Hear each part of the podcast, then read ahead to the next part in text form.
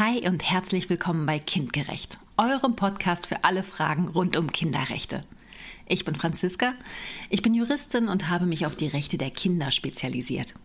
Viele Leute wissen, dass es Kinderrechte gibt. Manche haben auch schon von der UN-Kinderrechtskonvention gehört.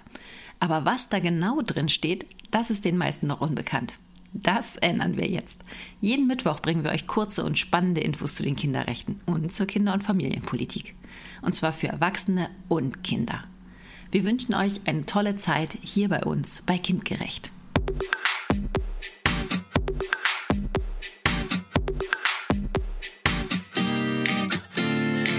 Heute Artikel 33 Schutz vor Suchtstoffen. Der Drogenkonsum bei Kindern und Jugendlichen nimmt zu.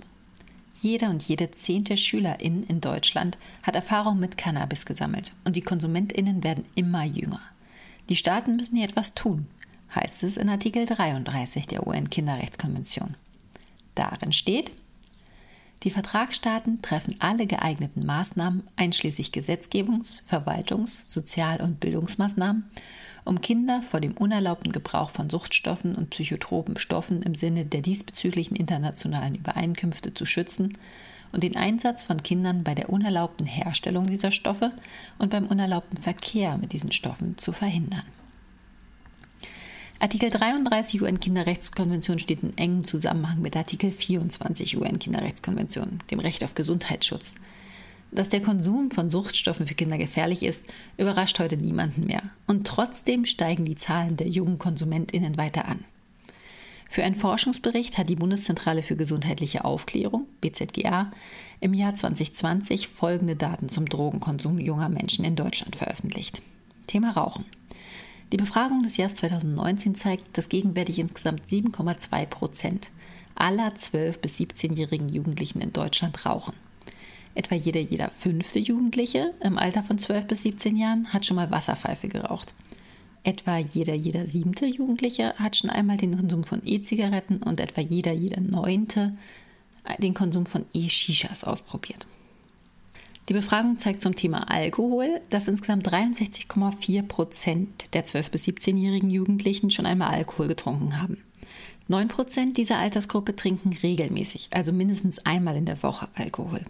Etwa jeder siebte Jugendliche berichtete bezogen auf die letzten 30 Tage vor der Befragung von mindestens einem Tag mit Rauschtrinken. Die Drogenaffinitätsstudie zeigt außerdem, dass etwa jeder zehnte 12- bis 17-jährige Jugendliche schon einmal illegale Drogen konsumiert hat. Der Konsum illegaler Drogen wird von Cannabis dominiert. Von den 12- bis 17-jährigen Jugendlichen haben 10,4 Prozent und von den 18- bis 25-jährigen Erwachsenen 46,4 Prozent Cannabis mindestens einmal ausprobiert. Die Konsumerfahrung mit anderen Substanzen fällt deutlich geringer aus.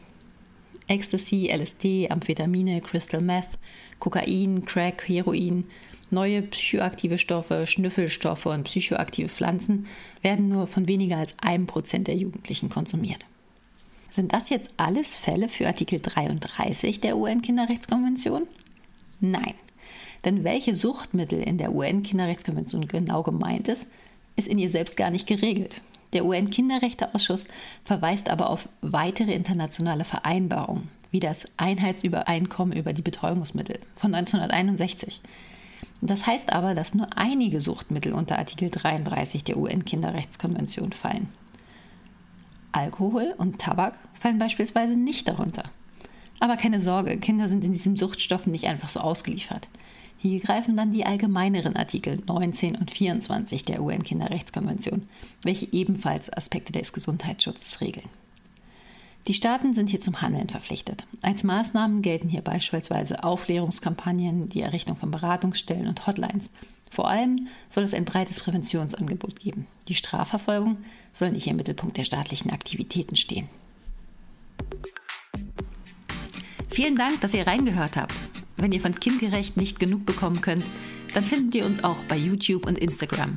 Und noch mehr Videos und Clips, auch für Kinder, gibt es auf unserer Homepage.